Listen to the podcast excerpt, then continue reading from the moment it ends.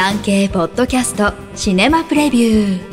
シネマプレビューでは現在映画館で公開中。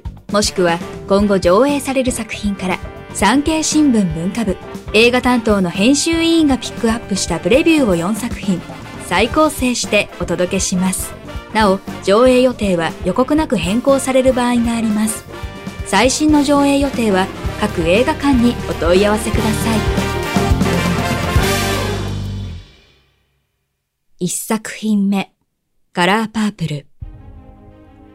巨匠スティーブン・スピルバーグ監督の無冠の名作がミュージカル映画としてリメイクされました。娯楽超大作の大ヒットを連発し時代の人気者となったスピルバーグ監督がピュリツァー賞小説を深刻な作風で1985年に映画化したのがカラーパープルです。アカデミー賞では10部門にノミネートされながら一つも取れませんでした。売れっ子監督への嫉妬や批判が背景にあったなどとも言われましたがこの物語は今こそ見るにふさわしいでしょう。生き別れた黒人姉妹の数奇な運命を軸に描かれるのはいわゆる人種差別ではありません。同胞社会にありながら女性が男性から受ける虐待や搾取なのです。映画は現代において日本でもより注目されるようになったこの理不尽な暴力に対する痛烈な批判となっています。監督は西アフリカガーナの出身で新進のブリッツ・バザウーレが務めました。85年版とミュージカル舞台版を再解釈しています。スピルバーグ監督音楽のクインシー・ジョーンズら前作の関係者がプロデューサーとして名を連ねました。アメリカ映画です。全国で公開中。上映時間は2時間21分です。2作品目。身代わり中心蔵。ムロツヨシ主演の中心蔵です。江戸城松の廊下の人情沙汰。浅野匠の神に背後から切られた吉良上野介は既得に陥ります。幕府に秘匿したい吉良家家臣が一計を案じたのが上野介の不詳の弟を兄に仕立てる身代わり作戦でした。上野介と弟。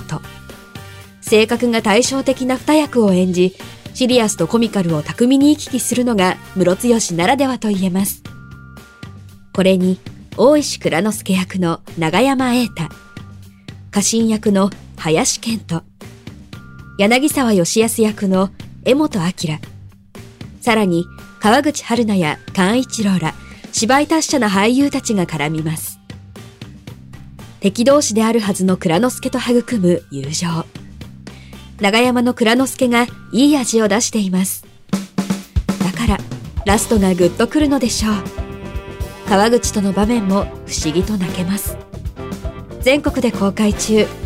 上映時間は1時間59分です。3作品目。夜明けのすべて。奇跡は滅多に起きませんが、助け合うことで人は生きていけます。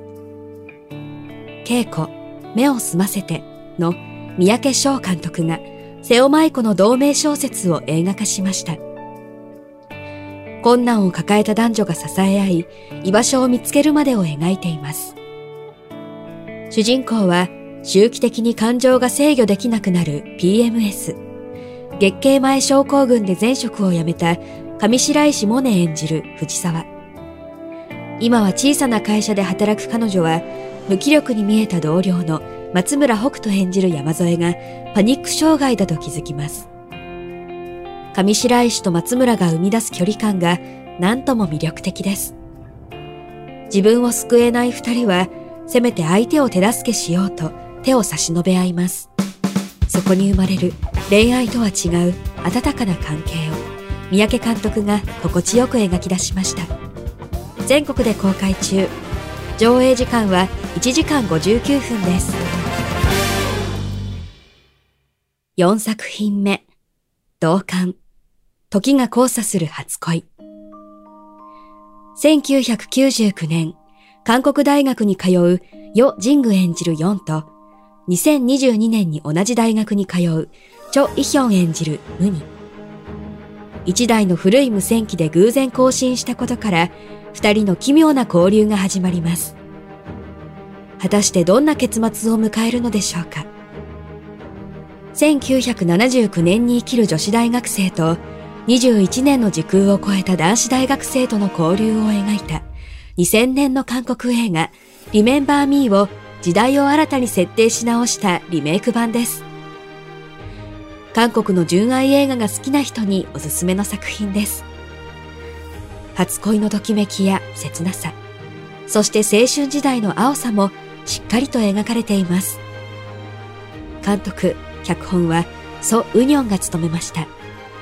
韓国映画です。全国で順次公開。上映時間は1時間54分です。産経ポッドキャストシネマプレビュー。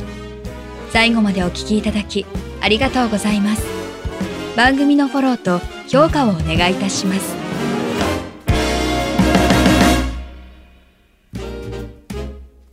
ウェブ産経ニュースのエンタメページでは映画に関するニュースのほか、テレビ、演劇、芸能に関する情報など最新ニュースを毎日アップしています。